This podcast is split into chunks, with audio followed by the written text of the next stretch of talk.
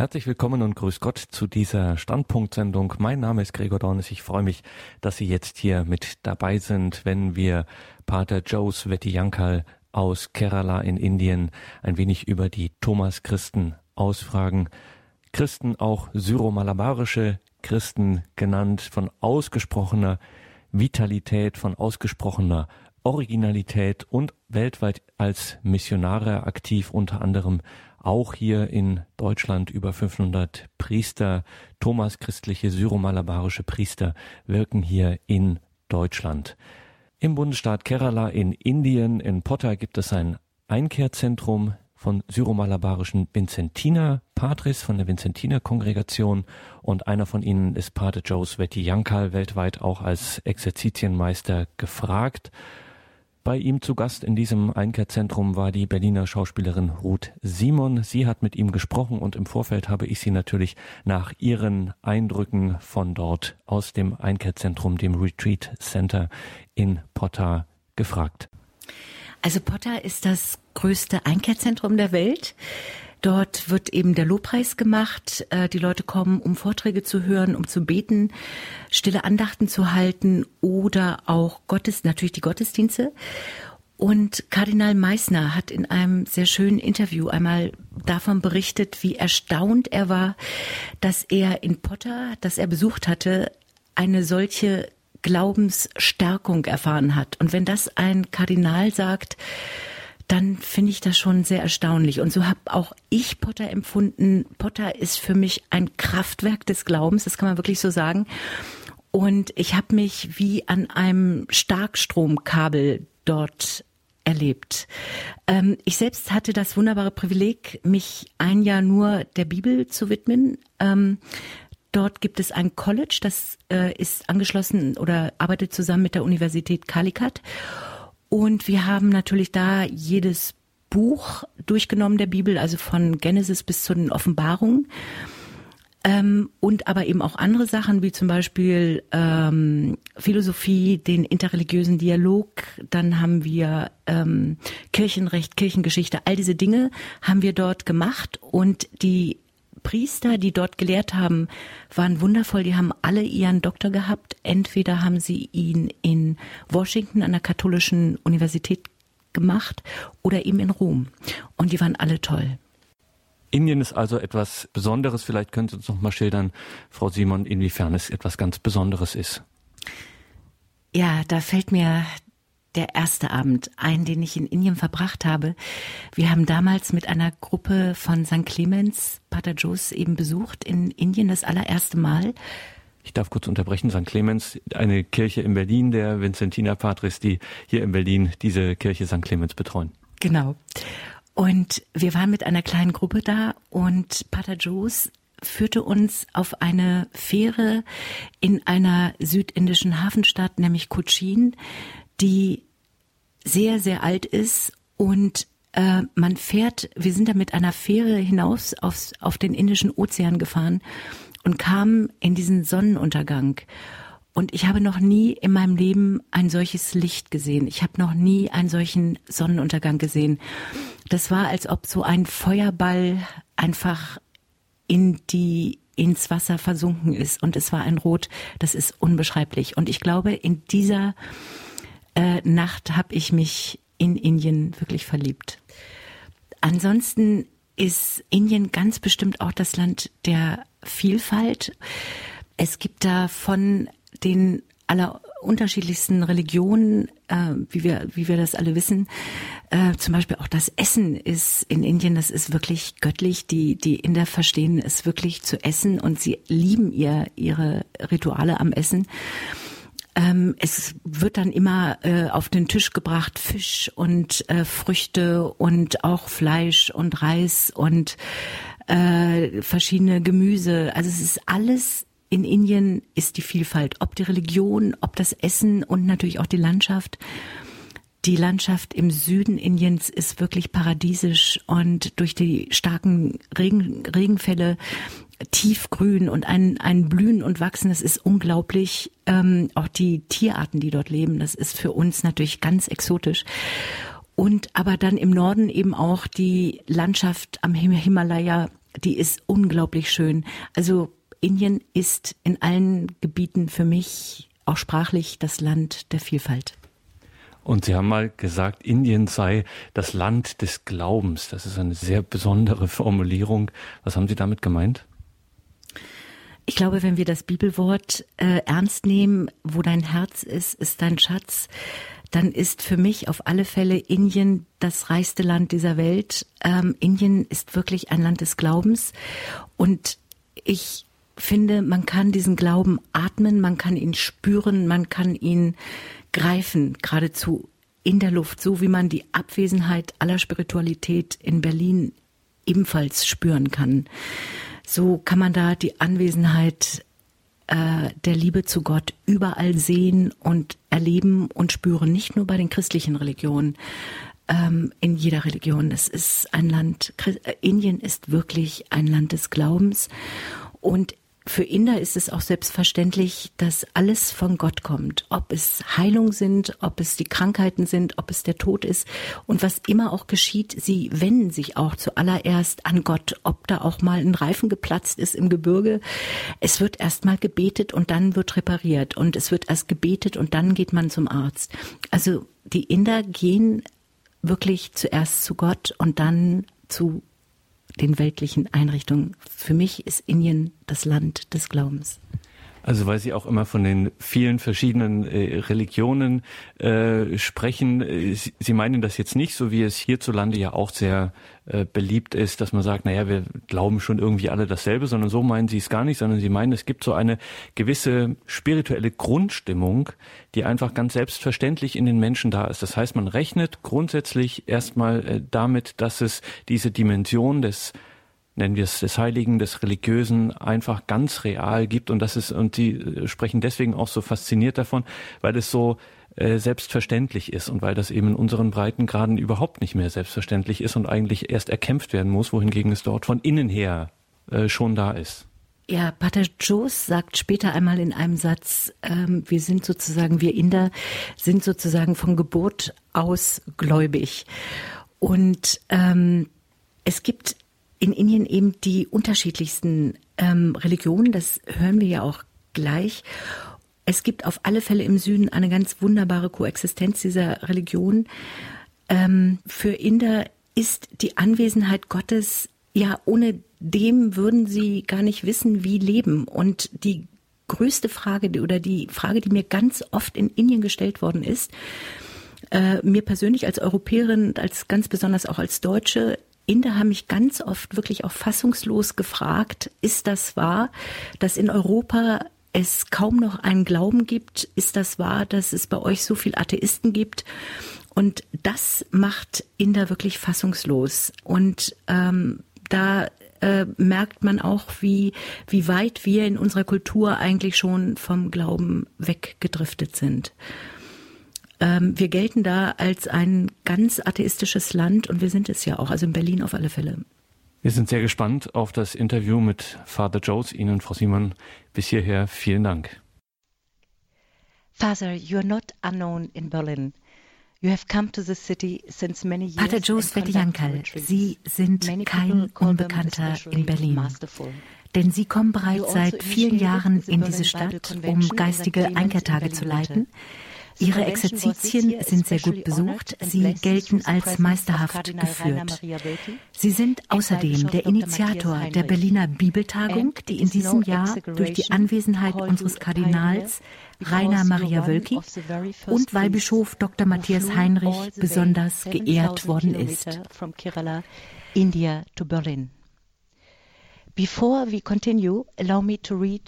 Erlauben Sie mir bitte, einige Stationen aus Ihrer Biografie vorzutragen. Sie sind am 5. Juni 1959 in Kerala, einem Bundesstaat an der Malabarküste im Südwesten Indiens geboren worden und wurden 1988 zum Ordenspriester geweiht.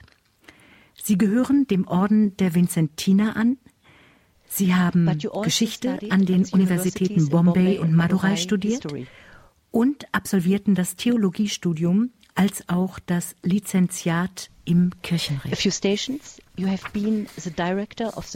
waren der Leiter eines charismatischen Zentrums in der Diözese Bombay, der geistige Leiter der Vereinigung der katholischen Krankenschwestern von Indien, aber auch Leiter einer Druckerei in Kerala sowie Rektor des Priesterseminars der Vincentina, Rektor eines Internates und Richter am Kirchengericht der Diözese Madras. Also Schließlich Ordensprovinzial der St. Josephs Provinz der Vincentian Congregation. Vor allem aber sind Sie ein unermüdlicher Verkünder des Wort Gottes. Sie haben seit 1988 in mehr als 60 Ländern gepredigt und auf allen Kontinenten. Father, when did you Pater Joseph Jankal, herzlich willkommen in Berlin. Also, Faser, können Sie sich noch daran erinnern, wann Sie das erste Mal nach Deutschland gekommen sind und warum? Well, I have uh, come to Deutschland in 1995 along with nun, ich bin das erste Mal 1995 nach Deutschland gekommen und zwar mit anderen Vincentinern, denn wir haben als Team in der ganzen Welt ein Sozialprogramm vorgestellt. Ich habe meine ersten Exerzitien in Frankfurt gehalten. Von dort ging es nach Heidelberg. Inzwischen, inzwischen habe ich fast überall in Deutschland und auch in Europa gepredigt. Also ich places since 1995. Bin 1995 das erste Mal nach Deutschland also gekommen. Today, 543 priests from India work in Germany. Heute arbeiten 543 indische Priester in Deutschland. Fast alle kommen aus Kerala, einem Land, in dem jeder Dritte katholisch ist. Aber wenn wir als Deutsche an Indien denken, denken wir meist nur an Gurus, Esoterik, Joints, alte Hippies, Puna, Yoga, Buddha, Gandhi und natürlich dem Dalai Lama. Es ist hier völlig unbekannt, wie lebendig, frucht und kraftvoll die katholische Kirche in Südindien ist. Um es einmal zu verdeutlichen. Zum Weihnachtsretreat ähm, Retreat ist Einkehr. In Potter kamen 10.000 Christen aus ganz Indien. An ihrem Endjahres-Retreat äh, in Parintrana nahmen 1500 Menschen teil. Wenn ich an Einkehrtagen in Berlin teilnehme und es kommen 30 Leute, wird das schon als hervorragend besucht bezeichnet. Wie erklären Sie es, dass im Süden Indiens ein Christentum existiert, das so stark und ungebrochen ist? Kerala was evangelized by St. Thomas the Apostle. Kerala ist von dem heiligen Thomas evangelisiert worden. Er erschien in Kerala 52 nach Christus und arbeitete 20 Jahre in Indien, besonders in Kerala. Uh, Wir haben eine starke Tradition, nämlich die St. Thomas Tradition und wir nennen uns auch die St. Thomas Christen. Er brachte diesen starken Glauben zu uns und die Menschen haben diesen Glauben umarmt. Seit dieser Zeit ist in Indien der katholische Glaube sehr stark und wir haben auch eine starke katholische Gebetstradition, die marianisch aus, ausgerichtet ist mit einer starken Verehrung von Maria. Aufgrund uh, dieser zwei Traditionen, der St. Thomas-Tradition zum einen und der marianischen Gebet zum anderen, ist der Glaube in Kerala so fest. Also Wir haben auch vielfältige spirituelle Aktivitäten mit hohen Teilnehmerzahlen. Dazu also gehören auch jene Ordensleute, die durch die ganze Welt reisen. To help the universal church um der universalen Kirche zu helfen durch ihre Werke der Evangelisation. Um, if I once go back to Thomas, um, ich möchte doch noch einmal uh, auf St. Thomas zurückkommen. Von ihm heißt es, dass er den Glauben erst erfahren musste. Könnte dies nicht ein Grund sein, nämlich, dass bei den Thomaschristen ein Glaube existiert, der im Leben, auch im ganz täglichen Bereich, immer wieder erfahren werden will und es auch wird? St. Thomas expressed his faith, my Lord, my God. Der heilige Thomas hat seinen Glauben so ausgedrückt, mein Herr und mein Gott. Er hat Jesus als vollkommenen Menschen, nämlich als seinen Meister akzeptiert und als vollkommen göttlich, als seinen Gott. Er kam nach Indien und wurde zum Märtyrer. Er bezeugte seinen Glauben mit seinem eigenen Blut. Die Menschen liebten ihn, denn er bewirkte eine Reihe von uh, Wundern und viele Heilungen. Deshalb waren die Menschen also beeindruckt von seiner Mission. Dazu kam, dass die Oberschicht ihn akzeptierte. Uh, es war eine gute Sache, dass dieser Glaube von der Oberschicht an die unteren Schichten weitergegeben wurde. Uh, transmission of faith is so easy.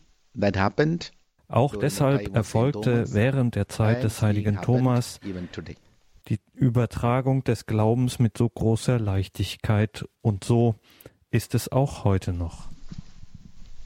Uh, later there was a second movement from Antiochia Später erfolgte eine zweite Bewegung, und zwar aus Antiochia.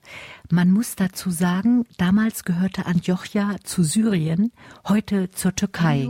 Können Sie dazu etwas sagen? Entstand die Syro-Malabarische Kirche in dieser Zeit? So the origin of the Syro-Malabar Church in India, especially in Kerala, has a big history. Die Entstehung der Syro-Malabarischen Kirche in Indien, speziell in Kerala, hat eine lange Geschichte. Die katholische Kirche entstand in fünf Zentren in der Welt, präzise ausgedrückt um das Mittelmeer, nämlich in Rom, in Antiochia, in Alexandria, Armenien und Konstantinopel.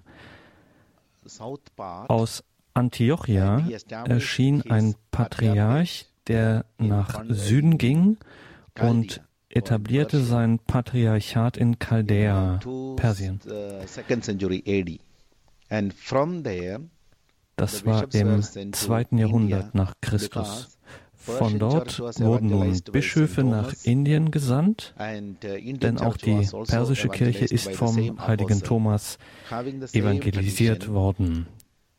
Durch denselben Apostel hatten beide dieselbe tradition actually came from Antioch because Antiochian bishop die chaldäische Tradition kam ursprünglich aus Antiochien. Demzufolge hatte Indien eine katholisch-chaldäische Tradition. Actually, church existed since the time of Saint Thomas die Kirche existierte ja seit der Zeit des heiligen Thomas. Warum nun also Syro-Malabarisch? Der Name wurde in der Zeit der Portugiesen erfunden, die die Mission der St. Thomas Christen beschränken wollten, und zwar innerhalb der Grenzen des Pamba-Flusses und des Portuguese wanted to establish dioceses in all over India. Die Portugiesen wollten ihre eigenen römisch-katholischen Diözesen in Indien errichten. Uh, reduced to a small portion Aber die Hoheit über ganz Indien hatten die Thomas-Christen. Deshalb sind sie minimalisiert uh, und vollkommen beschränkt worden, beschränkt auf ein kleines ähm, Gebiet, begrenzt von zwei Flüssen in Kerala Denn die Portugiesen unterdrückten die machtvolle Erzdiözese der Thomaschristen und bestimmten jetzt, dass die Thomaschristen ihren Glauben nur auf einem kleinen Streifen Land jenseits besser am Fuß der Berge ausüben dürfen. Denn Malabar heißt ein kleiner Streifen Land unterhalb des Berges. Und das Wort Syro steht für die syrische Sprache in der, Liturgisch, in der Liturgie, Anbetung und in der die liturgischen Gebete gesprochen werden. Deswegen heißt es Syro-Malabarisch. Hinter der sogenannten Syro-Malabarischen Kirche steht also die Thomaskirche.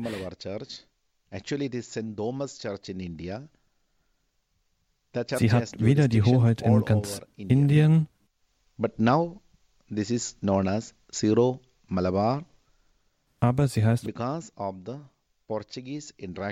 aufgrund des Eingreifens der Portugiesen nicht uh, mehr Thomas, sondern Syro-Malabarische Kirche. Christians in India. Father, I attended many masses in Syro-Malabar churches. Ich habe viel Messen der Syro-Malabarischen Kirche besucht und finde, dass sie von ganz besonderer Schönheit und Eindringlichkeit ist. Es ist, als ob diese Liturgie völlig unberührt von der Zeit und Welt geblieben ist. Und da liegt für mich ein ganz großer Reichtum unserer Kirche, zu wissen, dass wir eben universale Kirche leben und keine uniformierte. Ähm, Im 15. Jahrhundert entdeckte Vasco da Gama den Seeweg nach Indien. Er schuf die Voraussetzung dafür, dass die Portugiesen, wie gerade besprochen, die kolonialen Herrscher werden konnten. Hauptstadt war Old Goa. Eine Stadt, die den Missionar und Jesuiten Francis Xavier so sehr beeindruckte, dass er schrieb, Wer Old Goa gesehen hat, muss nicht mehr nach Lissabon. Heute ist von der Stadt eigentlich nichts mehr übrig, nichts außer Jahrhunderte alte Kirchen. Sie liegen wie Perlen eingestreut in eine so unwirklich schöne Dschungel- und Flusslandschaft und erzählen von längst vergangener Pracht. Aber Franz Xavier begeisterte sich nicht nur über Old Goa, er befahl auch die Inquisition. Als Folge davon wurden viele Hindu-Tempel zerstört, schlimmer, viele Menschen durchlitten grauenvolle Gerichtsverfahren. Dennoch ist Goa bis heute katholisch. Täglich pilgern hunderte Besucher, darunter auch viele Hindus, in die Kirche Bomjise, die heute zum Weltkulturerbe zählt, an das Grab von Franz Xavier. Also er ist bis heute der Schutzheilige des Staates Goa geblieben.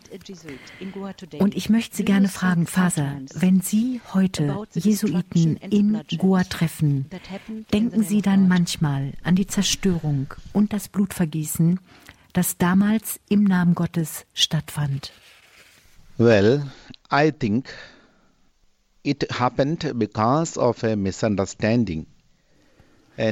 Ich glaube, das Ganze basierte auf einem Missverständnis. Goa war voll von syromalabarischen, also Thomas Christen, katholischen. Goa war eines der Hauptzentren der Thomas Christen in Indien. Als Franz Xavier in Goa ankam, hielt ah, er diese Thomas-Christen für Nestorianer.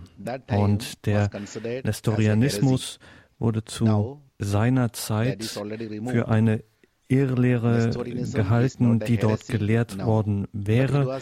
Das wissen wir heute, dass dies so in der antiochenischen Schule nicht der Fall war. Also er missverstand diese Menschen, da sie keinen spezifisch römischen Glauben hatte hatten. Also wollte er sie evangelisieren und sie zum katholischen Glauben zurückführen. Also er taufte täglich Zehntausende Menschen. In Wirklichkeit jedoch waren diese Menschen bereits Christen, Thomas Christen. Er ließ sie, also deswegen wegen dieses Missverständnisses oder dieser Unkenntnis, dass eben sie keine Nestorianer waren, ließ er sie das Credo wiederholen und täglich Zehntausende taufen, um sie in den lateinischen Ritus zurückzuführen. Er tat das alles mit den besten Absichten, aber angesichts unseres derzeitigen historischen Kenntnisstandes war das alles nicht nötig. In seiner Zeit und für ihn war dies wesentlich. Er schrieb seinem Provinzial, ich habe Christen in Goa gesehen, die haben einen anderen Anbetungsstil als wir. Deshalb brachte ich sie dazu, das Credo zu wiederholen. Und genauso haben die Christen Hindus verfolgt und ihre also Tempel zerstört. Und auch das uh, war ein Missverständnis. Nur durch den christlichen Glauben werden die Menschen gerettet. Das Zweite Vatikanum sagt im Lumen Gentium Artikel 16, auch die Menschen anderer also Religionen werden in den Himmel gelangen, sofern sie keine Chance haben, Christus oder die katholische Kirche kennenzulernen. Und zu dieser Zeit, also direkt nach dem Konzil von Trient, glaubten die Menschen sehr streng, dass ohne die Taufe, ohne den Glauben an Christus und die katholische Kirche die Menschen absolut nicht in den Himmel gelangen können.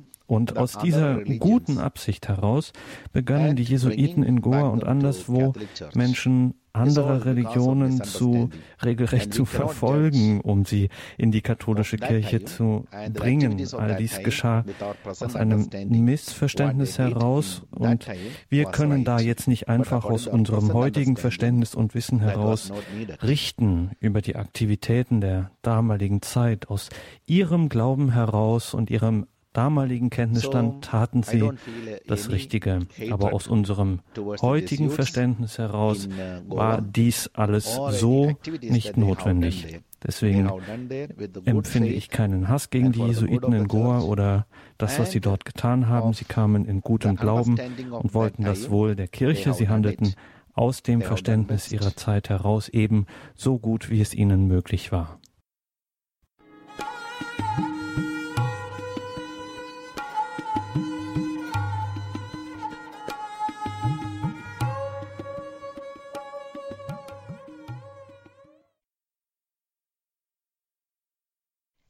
We understand now or come to understand is the fact Vielleicht darf ich das noch einmal herausstellen. Es gab die Thomas-Christen schon lange, bevor das Christentum in Deutschland oder den meisten Teilen Europas überhaupt existierte. Ich finde das wichtig, das einmal zu betonen, weil ich, wenn ich gefragt werde, ob ich in Indien, was ich in Indien so mache, und ich antworte, ich besuche dort Retreat Center der katholischen Kirche, oft die Antwort erhalte, wie ich es wagen könne, die armen zwangsmissionierten Inder zu belästigen. Also da herrscht einfach ein großes Unwissen. Ein Christ in Indien ist Christ und Inder. Doch Indien ist auch das Land des Kastensystems. Lebt ein indischer Christ somit in einem Konflikt oder hat das Christentum Einfluss auf die Entwicklung dieses Systems gehabt? Ja, das Christentum existiert in Indien seit der Zeit des heiligen Thomas. Uh, Indien ist lange vor den europäischen Nationen, Ländern evangelisiert worden. Uh, Dennoch existiert ein Kastenwesen in Indien, ein soziales System. Aber das Christentum nahm einen starken Einfluss auf die Infrastruktur des Kastenwesens. Im 19. Jahrhundert wurde das Kastenwesen verbannt und zwar vom britischen Parlament. Aufgrund des christlichen Einflusses wurden die Hindus motiviert und aufgeklärt. Sie kamen zum Schluss, dass das Kastensystem ein soziales Übel ist und verbannt werden muss. Durch den Druck der katholischen Kirche und christlichen Führer und mit Hilfe aufgeklärter Hindus verbannte die britische Regierung das Kastensystem. Besonders christliche Missionare spielten eine große Rolle bei der Abschaffung des Kastensystems, aber es existiert dennoch nicht als soziales System, aber im Kopf der Menschen. Doch wir hoffen, dass durch weitere Evangelisierung diese Haltung verändert wird. Ja, das Christentum hat die indische Kultur beeinflusst, insbesondere hat sie das Kastensystem verändert. I found that the interreligious dialogue is a very unique one in India. Ich halte den interreligiösen Dialog in Indien für einen besonderen, und zwar aufgrund der religiösen Vielfalt in diesem Land. Haben Sie persönliche Beziehungen zu Priestern anderer Religionen und existiert da ein Austausch oder Dialog? India has multi religions and it's a pluralistic society. And this religious pluralism Indien hat viele Religionen und ist eine pluralistische Gesellschaft. Die religiöse Vielfalt zwingt die Menschen, in einen religiösen Dialog zu treten. Fast alle Religionen, die es in der Welt gibt, existieren in Indien. Einige der führenden Religionen entstanden in Indien. Hinduismus, Buddhismus, Sikhismus, Jainismus. Die indische Kultur ist etwas Einmaliges. Sie ist eine multikulturelle und pluralistische Gesellschaft, in der wir ohne Dialog überhaupt nichts ausrichten können. Diese Situation brachte die Menschen aus Notwendigkeit zum Dialog. Dieser ist auch gut arrangiert in Indien. Ich persönlich habe Kontakt mit Führern anderer Religionen, besonders mit Hindus. Und ich habe eine Anzahl von Freunden, Priester aus anderen Religionen. Ich führe einen persönlichen Dialog mit ihnen. Viele von ihnen haben ein gutes Verhältnis zum Christentum und zu Christus. Uh, Sie alle respektieren die Offenbarung durch Jesus Christus als aufrichtig, wahrhaftig und notwendig. Der religiöse Horizont der Menschen in Indien ist weit, befreit von kleingeistigem Denken oder einer engen Geisteshaltung. Es herrscht ein sehr weit gefasster Ausblick auf andere Religionen. Das liegt daran, zum Beispiel, dass die Hindus glauben, dass alle Religionen unterschiedliche Wege zu Gott sind. Deshalb fördern sie alle Religionen. Darum gibt es diese tief verankerte Kultur der Toleranz in der indischen Kultur. Diese Toleranz beeinflusste auch die Christen in Indien. Indische Christen sind ebenfalls sehr tolerant im Umgang mit anderen Religionen. Das ist Teil der indischen Kultur. Es ist ein Teil von ihr. Deswegen suchen wir die religiöse Koexistenz und auch den Dialog mit allen anderen Religionen. Ich denke, das kann ein Vorbild für die Welt sein. Besonders in Kerala existiert seit der Zeit des heiligen Thomas eine wirklich perfekte, harmonische religiöse Stimmung.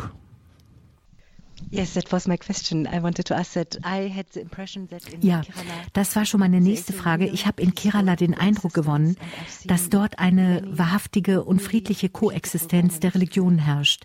Ich habe viele berührende Momente erlebt, in denen ich Hindus und Christen mit Hingabe gemeinsam beten sah. Und ich glaube, für uns hier in Berlin ist das sehr schwer vorstellbar. Mahatma Gandhi, the father of the nation, wrote in his memoirs Experiment with the Truth. Der wohl berühmteste Hindu Mahatma Gandhi, der Vater der indischen Nation, schrieb in seinen Memoiren Experiment with the Truth, dass er versucht hat, das Herzstück der Lehre der Hindus, nämlich die Bhagavad Gita, mit dem Herzstück des Christentums, nämlich der Bergpredigt, zu vereinigen. Besonders liebte er Matthäus Kapitel 5, die Verse 38, 39 und 40. Ihr habt gehört, dass gesagt worden ist, Auge für Auge und Zahn für Zahn. Ich aber sage euch, leistet dem, der euch etwas Böses antut, keinen also. Widerstand, sondern, wenn dich einer auf die rechte Wange schlägt, halte ihm auch die andere hin. Und wenn dich einer vor Gericht bringen will, um dir das Hemd wegzunehmen, dann lass ihm auch den Mantel. Kaum einer hat diese Aufforderung beeindruckender gelebt als Mahatma Gandhi. In einigen Gebieten der Welt aber, zum Beispiel im also Norden Indiens, gehen grauenvolle Dinge vor sich. Die Leben vieler christlicher Priester sind in Gefahr, einige wurden umgebracht. Glauben Sie, dass Gandhis Antwort Auge um Auge und die ganze Welt wird blind heute noch Gültigkeit besitzt? angesichts der Gewalt, des Terrors, des Mordens im Namen Gottes. There is no justification of terrorism es gibt keine Rechtfertigung für Terrorismus, Gewalt oder Mord auf Basis einer Religion. Religiöser Fanatismus ist ein Verbrechen und eine Sünde. Gandhi war von der Bergpredigt also inspiriert, auch von der biblischen Botschaft. Er hat es praktiziert und wirklich gelebt. Aber er sagte, ich liebe Christus und seine Botschaft, aber er hasste Christen, die gegen das handelten, was Christus verkündete. Er hegte eine große Verehrung für das Christentum, die Botschaft und die Bibel. Alle religiöse Intoleranz ist ein Verbrechen. Entsprechend Lumen Gentium, Artikel 16. Darin heißt es, dass Gott alle Menschen retten möchte auch wenn sie zu anderen Religionen gehören. Auch sie werden das Heil empfangen, wenn es keine Möglichkeit für sie gibt, Christus kennenzulernen. Wenn sie ihrem Gewissen in rechter Weise folgen, dann werden auch sie in den Himmel gelangen. If they are in deep trouble or sickness or weakness or problems, aber wenn Menschen verzweifelt, schwach oder voller Probleme sind, ist Christus bei ihnen. Er nimmt ihren Schmerz, ihre Krankheit in seinen Leib auf und er befreit die Menschen von ihrem Schmerz. Das ist es, was Lumen Gentium Nummer 17 meint. Christus wird in allen Religionen gebraucht und das nicht nur, um in den Himmel zu gelangen, aber um Erleichterung von den Schmerzen in diesem Leben zu erfahren oder sogar die völlige Heilung aller Schmerzen in diesem Leben zu erfahren. Der Glaube an Jesus ist auch für dieses Leben bestimmt und für das Leben nach dem Tod. In Indien haben wir erlebt, dass einige Hindu-Fanatiker christliche Priester und das Christentum angreifen und zwar aus einem und zwar aus einem Missverständnis heraus. Sie denken, Christen zerstören die indische Kultur. Das ist nicht wahr, denn wir bleiben verankert in unserer Kultur und die ist indisch. Deshalb ist der christliche Glaube in Indien außergewöhnlich.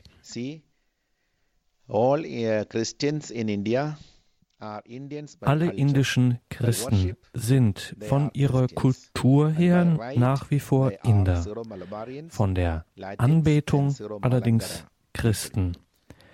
Und sie stehen unter dem lateinischen Recht im syromalabarischen Ritus. Das ist für uns gültig. Einige wissen nicht, was das Christentum bedeutet, warum wir den christlichen Glauben propagieren. Die hinduistischen Fanatiker denken, dass wir die indische Kultur zerstören, aber wir zerstören sie nicht, sondern fördern sie. Da gibt es eben ein Missverständnis. Wir bieten lediglich das Christentum an. Alle die, die aus freiem Willen die katholische Kirche akzeptieren, kommen in die katholische Kirche oder besuchen auch andere christliche Häuser. Also nochmal, da gibt es ein Missverständnis aus dem Glauben, dass Christen die indische Kultur zerstören wollen. Deswegen sind einige Priester angegriffen, ja sogar ermordet worden. Wir hoffen, dass dieses Missverständnis eines Tages nicht mehr bestehen wird. In that context, I think about Kerala. Uh, it has the highest aus diesem Kontext heraus denke ich an Kerala. Kerala hat als einziger indischer Staat eine nahezu hundertprozentige Alphabetisierungsrate. Ich glaube, sie liegt bei 98 Prozent. Das Bildungssystem ist einzigartig. Jeder dritte Inder ist dort katholisch. Ist das auch der Verdienst der katholischen Kirche? Denn natürlich wurden durch sie Krankenhäuser, Schulen, Universitäten und so weiter erbaut. Uh, well, uh, Der Katholizismus in Kerala hat einen großen Einfluss auf die Gesellschaft. Das Bildungsniveau ist sehr hoch, eben durch den katholischen Einfluss. Es hat den höchsten Standard in Indien. Die Alphabetisierung beträgt 100 Prozent. Durch den Einfluss der katholischen Christen. Jede katholische Kirche dort betreibt Schulen und Ausbildungszentren. Das entspricht der Denkweise unserer Kirche, ein Bildungssystem für alle zu erschaffen. Das ist die Mission der Kirche und sie ist sehr erfolgreich damit, Menschen Bildung zu ermöglichen. Die 100% Alphabetisierung Keralas existiert durch den katholischen Einfluss und aufgrund der christlichen Missionare. Apostelgeschichte Kapitel 1, Vers 8. Ihr werdet die Kraft des Heiligen Geistes empfangen, der auf euch herabkommen wird, und ihr werdet meine Zeugen sein, in Jerusalem und in ganz Judäa und Samarien und bis an das Ende der Welt. Pater Joseph Jankal, Ihre Mission ist es, zu evangelisieren, das Wort Gottes in der ganzen Welt zu verkünden. Wissen Sie, in wie vielen Ländern Sie in den letzten zwei Jahren gepredigt haben?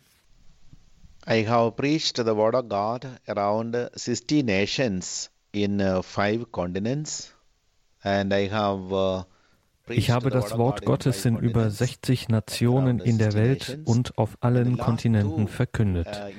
In den letzten zwei Jahren habe ich acht Länder besucht und an diesen Orten das Wort Gottes gepredigt. Wie lautet Ihre Antwort denen gegenüber, die sagen, Evangelisation ist Provokation? Well, I have a different opinion. Nun, ich habe eine andere Meinung. Evangelisation ist keine Provokation. Sie ist ein großer Segen für die Menschen. Einige mögen das denken, es ist aber ein großer himmlischer Segen. Die Menschen empfangen die gute Nachricht. Was ist denn diese gute Nachricht? Deine Krankheiten, deine Probleme, deine Tränen, deine Sorgen, deine Ängste, all das Negative ereignet sich in deinem Körper, in deinem Verstand und in deinem Geist. Dies alles wird verwandelt werden im Körper Jesu, denn Jesus ist so gewillt, dies alles in seinem Leib aufzunehmen und zwar als dein Stellvertreter. Die katholische Kirche sagt im Katechismus Nummer 2448, Christus konnte dieses Elend nicht tolerieren und er nahm dieses Leiden in seinen Leib auf und befreite die Menschen. Evangelisation bedeutet, die Menschen von ihrem Leid, von ihren Ängsten, ihren Sorgen, ihren Familienproblemen, von unheilbaren Krankheiten zu befreien. All diese negativen Aspekte des menschlichen Lebens werden im Leib Christi absorbiert. Christus nimmt das Leid auch heute in seinen Leib auf, er befreit damit die Menschen. Evangelisation bedeutet, die Menschen von ihren Nöten zu befreien. Da es immer wieder Missverständnisse gibt, gibt es eben auch Menschen, die glauben, es sei eine Provokation, denn wir versuchen, das Denken, Haltung und Lebensstil zu beeinflussen. Warum tun wir das? Weil Menschen meist aufgrund ihrer Lebenssituation, ihres Lebenssystems leiden. Evangelisation verlangt, dass die Menschen sich radikal verändern. Und manche empfinden dieses Verlangen nach Veränderung als Provokation. Doch es ist keine negative Provokation, sondern eine Chance, die sich ihnen eröffnet, ihre Sorgen zu überwinden. Evangelisation ist die Möglichkeit, sich zu befreien. Father, a lot of people in India seem to lead a life in simplicity, but on a very, very high spiritual level. In Germany, die Menschen in Indien, so scheint mir, führen ein einfaches Leben, aber auf einem sehr hohen spirituellen Niveau. Und ich fürchte, in Deutschland ist es umgekehrt.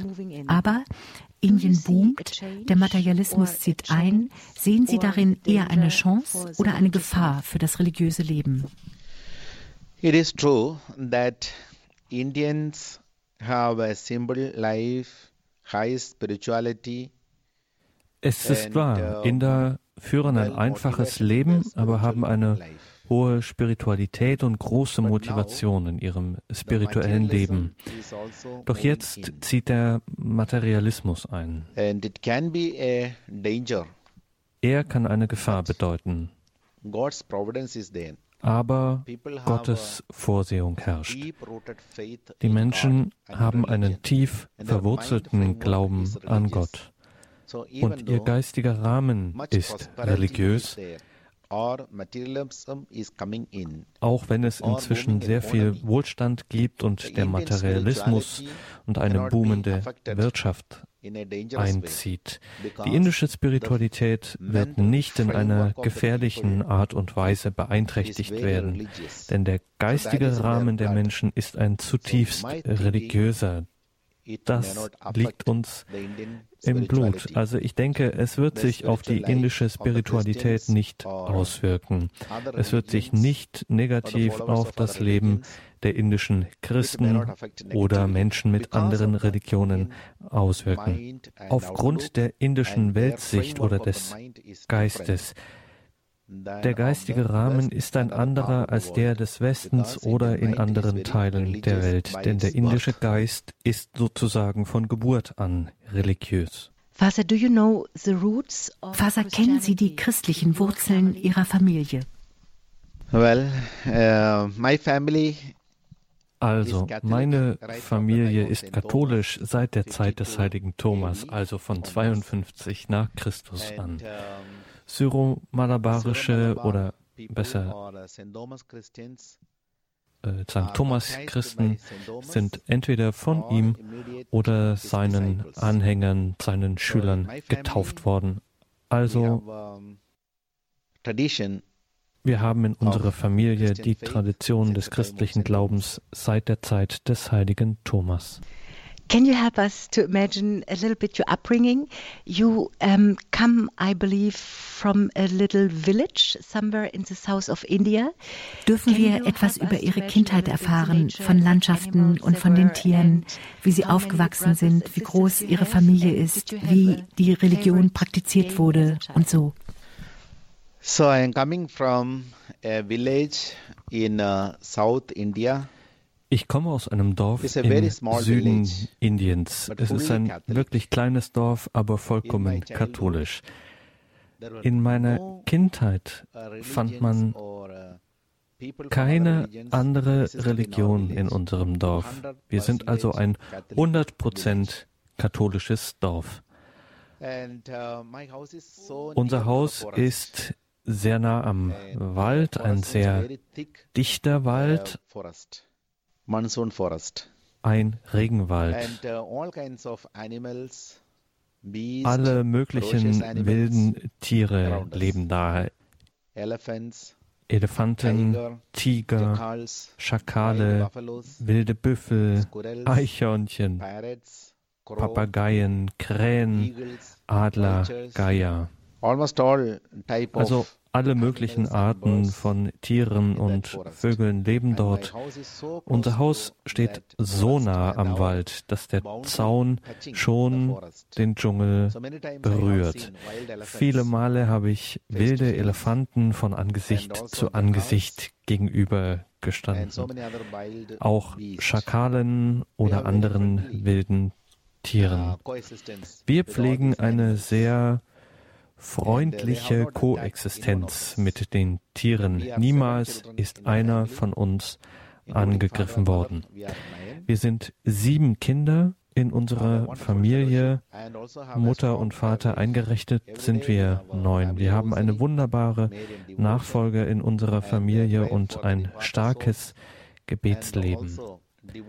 Wir beten täglich den Rosenkranz und lieben das marianische Gebet. Wir beten für die verstorbenen Seelen und auch der ganze Monat, auch ganze Monate wie der Mai sind Maria gewidmet. Der Monat November ist der Monat, der den Verstorbenen zugedacht ist und wir halten täglich besondere Lesungen aus einem Buch für die Verstorbenen. Auch im Juni finden Lesungen statt, die dem heiligsten Herzen Jesu gewidmet sind. Wir halten 30 Tage lang besondere Lesungen aus einem besonderen Buch. Also drei Monate, der Mai, Juni und November, sind so religiös in unserer Familie. Dazu Ostern mit all seiner Heiligkeit. Wir Fasten 25 Tage vor Weihnachten und 50 Tage vor Ostern. So in that way, uh, we have a, a good fellowship in the family. Also Deshalb haben wir eine wirklich uh, gute Nachfolge Christi in also unserer Familie. Man kann hinzufügen, dass wir wirklich ja, öko-freundlich leben. Uh, Wir besitzen ein kleines Anwesen am Regenwald. Mein Vater ist Bauer. Ich komme also aus einem landwirtschaftlichen Hintergrund. Sie wussten schon mit dreieinhalb Jahren, dass Sie Priester werden wollten, denn wie Josef hatten Sie einen Traum. Können Sie uns diesen Traum erzählen? Uh, well, I have a dream at the age of three and a half. Ich hatte im Alter von dreieinhalb Jahren einen Traum. Alle meine Brüder und Schwestern erzählten sich ihre Träume. Nur ich träumte nicht, bis ich dreieinhalb war. Ich betete sogar, Herr, schenk mir einen Traum aber ich träumte nicht. Aber mit dreieinhalb, während ich schlief, hatte ich dann meinen ersten Traum. Er war so schön, so angenehm und voller Freude. Ich bin in den Himmel hinaufgestiegen. Dort war ich die ganze Nacht. Ich genoss den Himmel, die Musik, die Vögel, die Gärten, Früchte und wunderschöne Landschaften. Ich war auf einer Entdeckungsreise und rannte und rannte. Ich wollte gar nicht aufhören, mir all die schönen Sachen im Himmel anzusehen. Da waren herrliche Gärten, in ihnen lief ich die ganze Nacht herum und genoss den Himmel. Als ich die Augen öffnete, war ich immer noch im Bett. Ich wachte am frühen Morgen auf und teilte diesen Traum mit meiner Mutter. Meine Mutter sagte zu mir, was du beschreibst, ist richtig. So ist der Himmel. Dann fragte ich sie, was muss ich tun, um jeden Tag dorthin zu kommen? Dann sagte sie, nur Heilige kommen in den Himmel, niemand sonst. Dann fragte ich meine Mutter, wer ist denn ein Heiliger? Da antwortete meine Mutter, nur Priester sind Heilige. Also traf ich eine Entscheidung.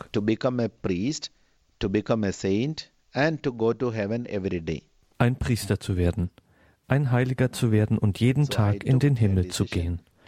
Ich traf also meine Entscheidung, ein Priester zu werden, im Alter von dreieinhalb Jahren. Diese Entscheidung führt mich heute noch und ich habe es niemals bereut. Denn der erste Traum war so beeindruckend. Die Schönheit des Himmels zog mich in ihren Bann. Ich sah Jesus, den himmlischen Vater, den Heiligen Geist, Engel, Mutter Maria und so viele andere Heilige. Ich kann mich aber nicht an ein einziges Gesicht erinnern, mit Ausnahme das Gesicht von Jesus, den ich bildlich gesehen habe. Aber ich habe alle himmlischen Geschöpfe gesehen, aber ich kann mich an kein Gesicht erinnern, außer das Gesicht von Jesus. Dieser Eindruck ist wie eingebrannt in meinen Geist. Immer noch ist dieser Traum völlig frisch in meinem Herzen.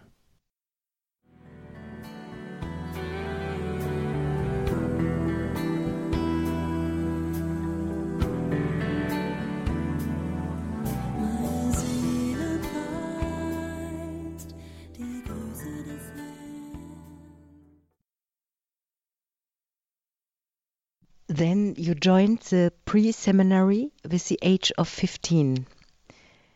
Sie ging bereits im Alter von 15 Jahren in ein vorbereitendes Seminar der Kongregation der Vinzentiner, benannt nach dem französischen Heiligen Vincent de Paul. Was ist die Aufgabe dieser Kongregation? The Vincentian congregation has uh, two missions. First one, preaching the word of God directly to the people.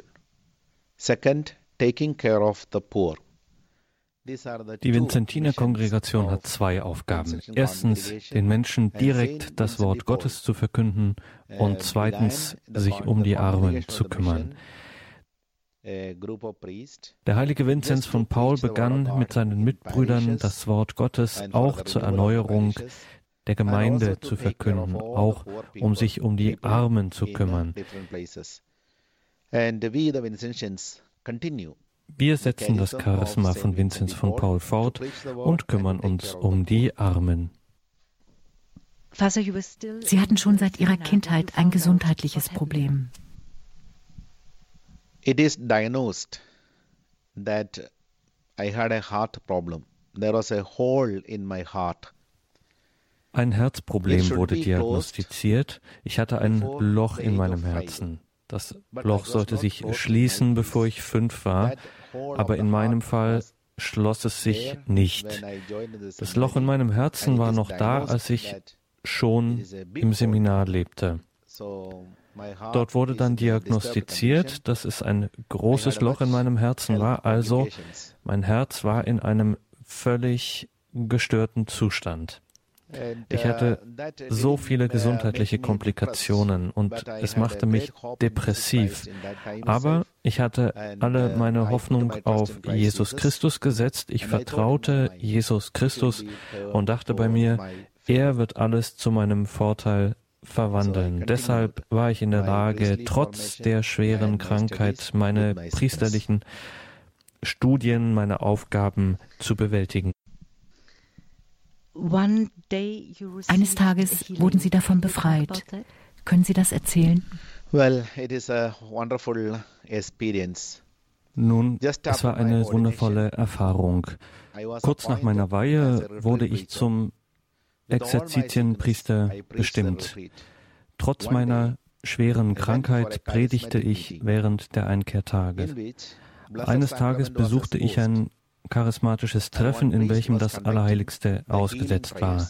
Einer der anwesenden Priester sprach das Heilungsgebet, dann empfing er das Wort der Erkenntnis. Ein 30-jähriger Priester, der unter uns sitzt und einen Herzfehler hat, wird in diesem Moment geheilt. Ich war dieser Priester. Ich wurde vollkommen geheilt. Durch die Präsenz des Allerheiligsten, durch das Wort der Erkenntnis und die Verkündigung des Evangeliums. Ich bin zu einem medizinischen Check gegangen und mein Herz hatte keine Störung mehr. Seit diesem Tag habe ich niemals mehr irgendeine Herzbeschwerde gehabt.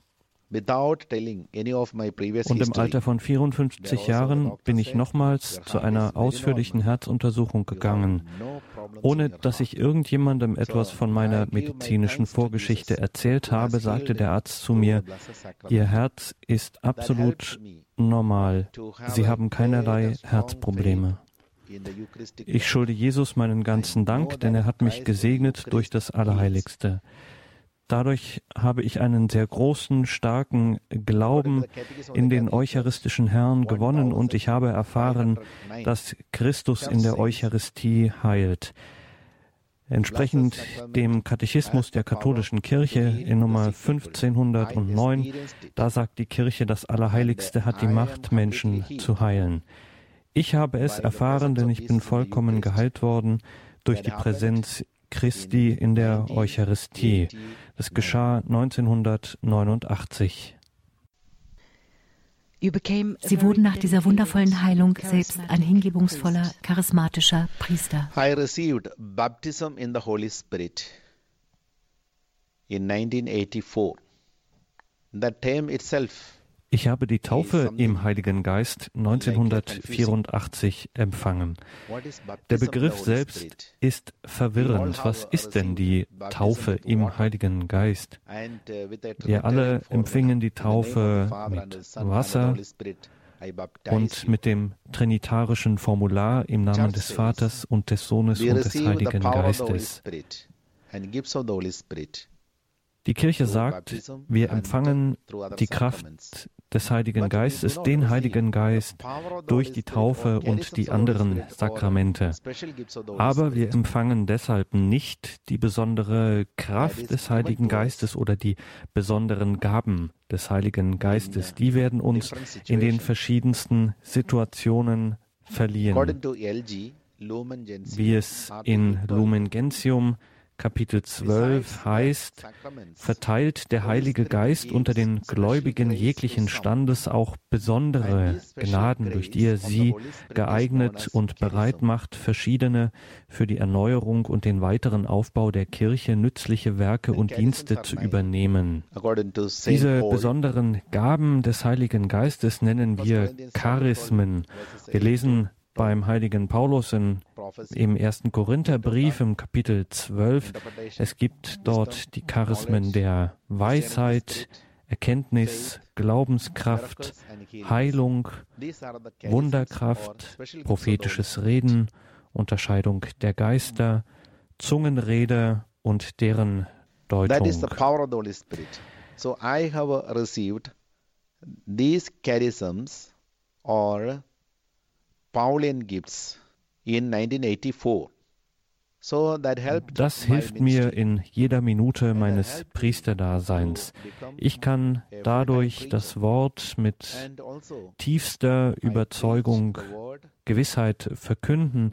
Der Geist hat mich gesalbt und er hat mir besondere Gaben geschenkt. Das hat mein Amt beflügelt und bereichert und hilft mir, es mit Heilungen, Taten und Wundern fortzusetzen. Es hilft mir einfach, mit Leib und Seele Priester zu sein. That helped me to become a dedicated priest. Sie haben in über 60 Nationen und auf allen Kontinenten das Wort Gottes verkündet. Gibt es ein Evangelium, das Ihrem Herzen besonders nah ist? All Gospels, Matthew, Mark, Luke and John, close to me, but I love St. John's Gospel Alle Evangelien, Matthäus, Markus, Lukas und Johannes stehen mir nahe, aber meine besondere Liebe gilt dem Johannesevangelium. Ich versuche so viel wie möglich in diesem oder aus diesem Evangelium auswendig zu lernen, aus den Kapiteln 1 bis 21. Because I love John's Gospel. It is so true dieses Evangelium, das Johannesevangelium, ist so wahr, so klar. Es ist ein Evangelium des tiefen Einblicks und der Liebe. Ich fühle mich dem Johannesevangelium besonders verbunden. Die anderen Evangelien von Jesus, geschrieben durch Matthäus, Lukas, Markus, sind mir natürlich auch sehr nah, aber das Johannesevangelium, das liebe ich ganz besonders. The Vincentian Congregation runs a retreat center in St. Clemens in Berlin-Mitte. Die Kongregation der Vinzentiner betreibt in Berlin-Mitte ein Einkehrzentrum, nämlich St. Clemens nach Kardinal Clemens von Gallen. In seinem Buch über Himmel und Erde schrieb Papst Franziskus über ihn, ich zitiere, vor einigen Jahren wurde Clemens August Kardinal Graf von Galen selig gesprochen, weil er den Nazis entgegentrat. Er war ein sehr mutiger Bischof, der von Anfang an das Vorgehen des Nationalsozialismus anprangerte. Zitat Ende. Die Dimension des Bösen in der Nazi-Diktatur ist wahrhaftig einmalig. Vor allem, wenn man sich Details anschaut, begegnet man einem oft unerträglichen Sadismus, Nehmen wir zum Beispiel die NS-Medizin. Dies alles geschah historisch gesehen erst gestern in Deutschland. Dennoch sind Satan und das Böse kein, keine Themen. Pope Francis stated in the same book on Heaven and Earth Papst Franziskus erklärte in demselben Buch über Himmel und Erde, ich glaube, dass der Teufel existiert. Vielleicht ist es seine größte Errungenschaft in unserer heutigen Zeit, uns glauben zu machen, dass er nicht existiert und dass alles auf rein menschlicher Basis gelöst werden kann. Warum glauben Sie, dass manche hier so, ja, sagen wir mal, ängstlich sind, über das Böse zu sprechen? Well, it is a big topic and an important topic in our time. Nun ein großes und wichtiges Thema unserer Zeit.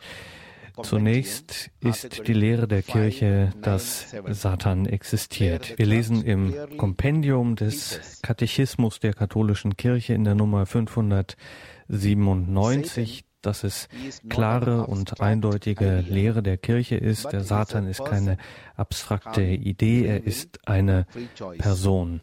Er ist eine Person mit freiem Willen und freier Wahl und Catechism of the Catholic Church Compendium im Artikel 74 des Kompendiums wird gesagt, dass mit der Bezeichnung Fall der Engel ausgedrückt wird, dass Satan und die anderen Dämonen, von denen die Heilige Schrift und die Überlieferung der Kirche sprechen, von Gott erschaffene, gute Engel waren, die aber böse wurden, weil sie in freier und unwiderruflicher Wahl Gott und sein Reich zurückgewiesen.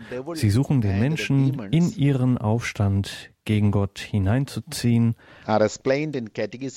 Wir finden dazu auch Ausführungen im großen Katechismus ab der Nummer 395. Also manchmal sind eben diese Dämonen, wie sie genannt werden, machtvoll, aber sie haben eben nicht unendlich Macht. Aber in der Nummer 350 sagt der Katechismus, der Satan ist auf der Welt aus Hass gegen Gott und gegen dessen in Jesus Christus grundgelegtes Reich tätig. Sein Tun bringt schlimme geistige und mittelbar selbst physische Schäden über jeden Menschen und jede Gesellschaft.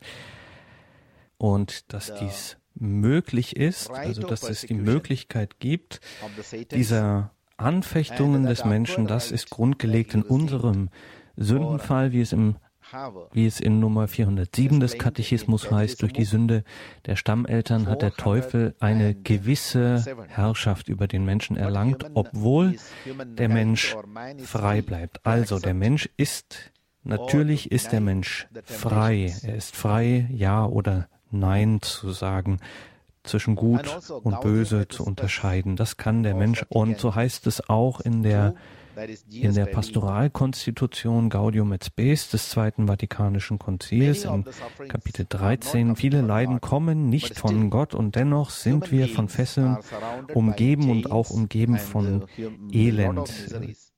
From where all these miseries come?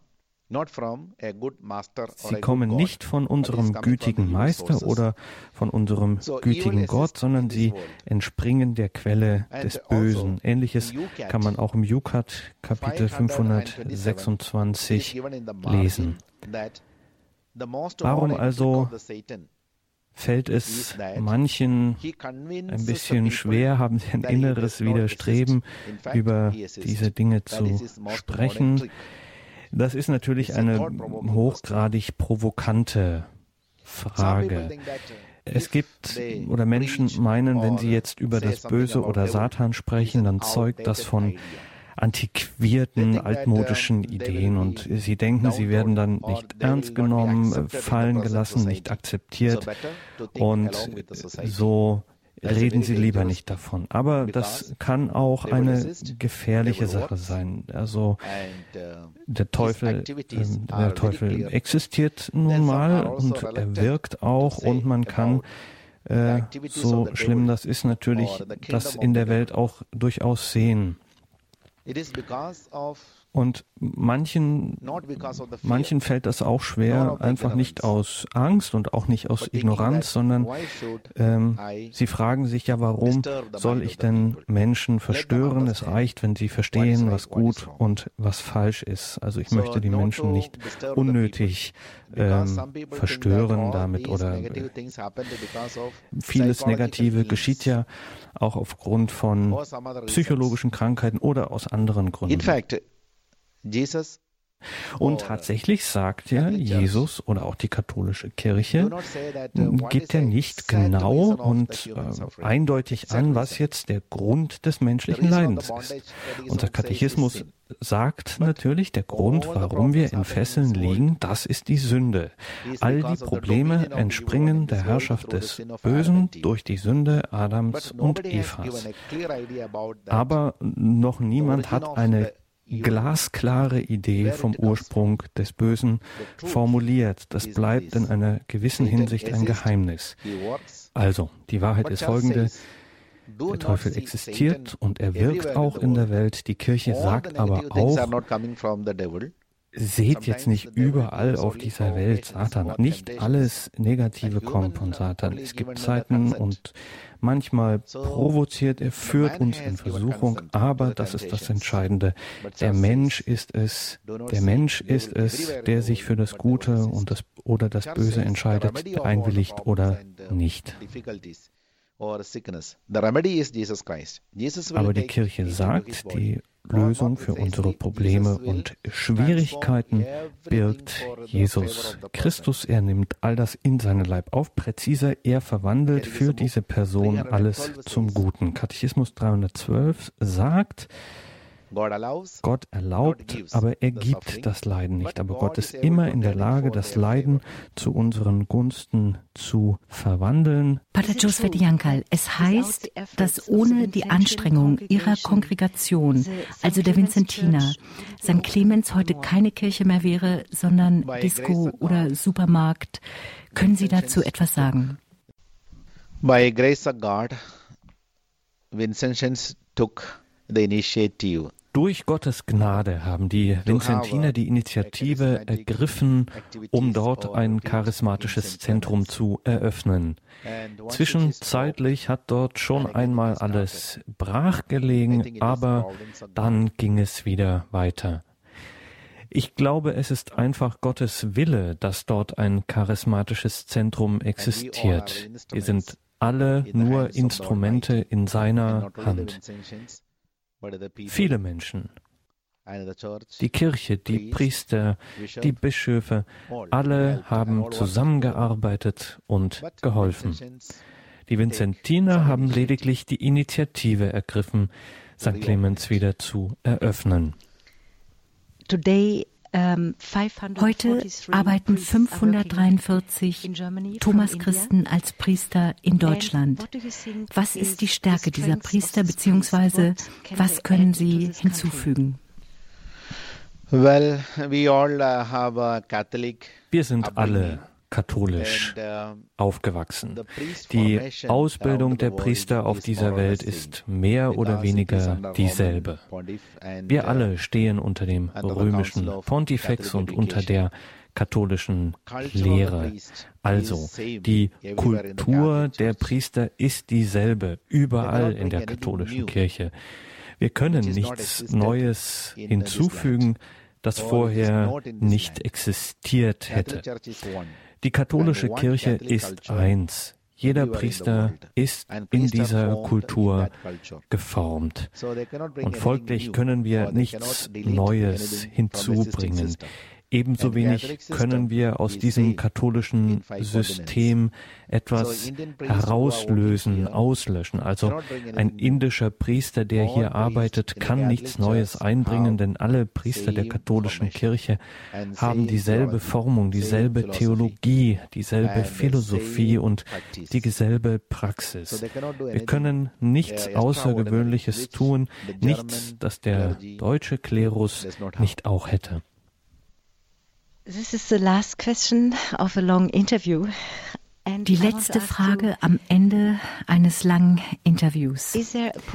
Pater Joseph Yankal, gibt es ein prophetisches Wort, das Sie empfangen, wenn Sie an die Stadt Berlin denken? Yes, I have a prophetic message.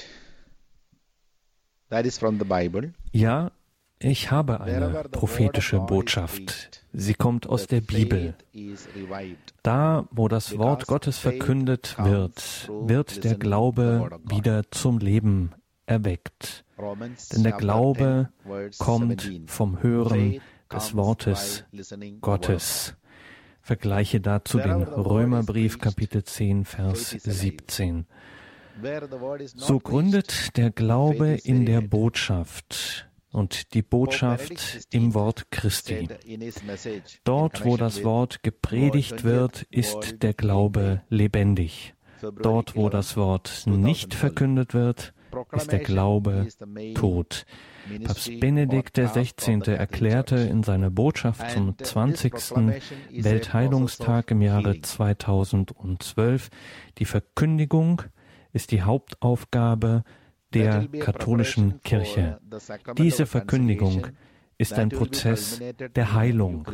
Sie dient zur Vorbereitung auf das Sakrament der Versöhnung, das seinen Höhepunkt in der eucharistischen Kommunion findet.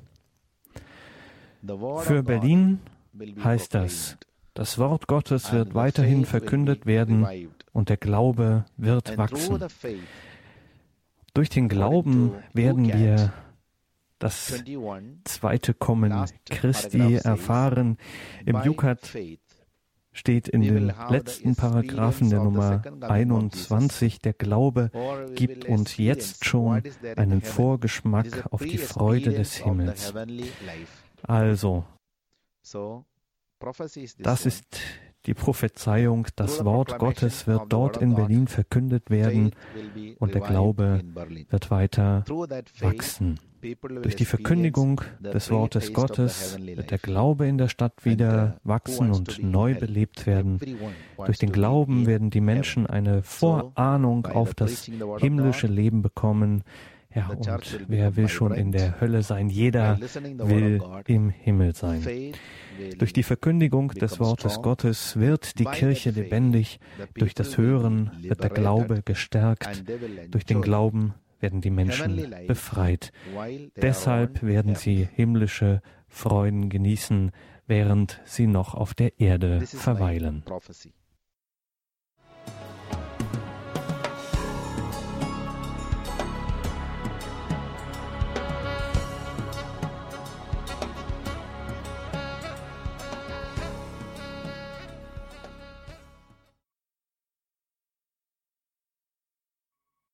In der heutigen Standpunktsendung bei Radio Horeb hörten Sie Pater Joe Sveti Yankal im Gespräch mit Ruth Simon über die Thomas-Christen in Indien und ihr Wirken weltweit, speziell auch in Deutschland. Wenn Sie, liebe Hörerinnen und Hörer, davon eine CD haben möchten, wie immer rufen Sie unseren CD-Dienst an oder machen Sie es mit einem Klick auf horeb.org. Im Tagesprogramm finden Sie das CD-Symbol, nebenan gleich auch das Infofeld zur Sendung und darin finden Sie weitere Links und Infos, die wir dort für Sie bereitgestellt haben, insbesondere auch zum Webauftritt der St. Clemens Kirche in Berlin, dem Einkehrzentrum der indischen Vincentiner Patres, zu denen auch Pater Joes Vetiyankal gehört. Hier im Programm geht es gleich weiter mit der Komplet, dem Nachtgebet der Kirche. Mein Name ist Gregor Dornes. Danke für Ihr Interesse an dieser Sendung. Bis zum nächsten Mal. Ihnen allen alles Gute. Natürlich zum Abschluss der Sendung haben wir Pater Joes gebeten, für uns zu beten und natürlich auch um seinen priesterlichen Segen. Father, at the end of our talk, one last request. Could you lead us out with a prayer for the evangelization in Germany? So this is a wonderful uh, moment in ich which bete in einem wundervollen Moment I pray for uh, für die evangelization Evangelisation of Berlin Berlins and uh, und die re-evangelization Re-Evangelisation der ganzen Welt. Now I pray. Jetzt bete ich. John chapter 13, 14. Johannes Kapitel 13, Whatever you 14. Alles, ask in my name, um was ihr in I will meinem give Namen it to you. bittet, werde ich Yes, tun. Lord, I trust in your word. Ja, Herr, ich vertraue deinem Whatever Wort. I ask in the name of Jesus that you promised, I will give it to you. In the name of Jesus, Im Namen I Jesu. pray. Bete ich. Let there be mighty miracles, Bewirke viele Wunder, Heilung und Zeichen, as so it happened in the wie es schon in der apostolischen Zeit geschehen when ist. the apostles Als die Apostel preached the word of das God. Wort verkündet haben, They proclaimed wurde es the word with beglaubigt signs, durch Zeichen, wonders, Taten, miracles, and Wunder, healings. Heilung. Once again, Dann our church wird will auch become unsere Kirche vibrant, wieder lebendig alive und voller Leben by the proclamation of the word of God. durch die Verkündigung And when des the Wort Gottes. proclaimed, Während der Verkündigung let there be Lass mighty miracles and viele healing, signs and wonders Zeichen, around the Wunder world. wirken in der ganzen Welt. are listening All die, die and jetzt zuhören und dieses Gebet mitbeten, mögen jetzt mighty miracles and viele healings in their life right now. erfahren. For Ich bete für re-evangelization die Re-Evangelisation City von Berlin City and the und die Re-Evangelisation der ganzen Welt. Let the Spirit move Lass once den again, Geist noch einmal wirken, like in the time of wie in der Zeit der. Apostel. Let the Spirit Und lass move, durch dieses Wirken des Heiligen Geistes Holy Spirit, let there be five miracles Fünf happened. Wunder geschehen. Luke chapter 1 verse Lukas, Kapitel 35. 1, The Vers Spirit of the Lord 35. will overshadow Wenn der Geist des Herrn über dich kommt, wird dir nichts and nothing unmöglich will be sein. impossible for you when the Spirit overshadows. Second, Zweitens, Psalm Psalm 104, 103 verse 30.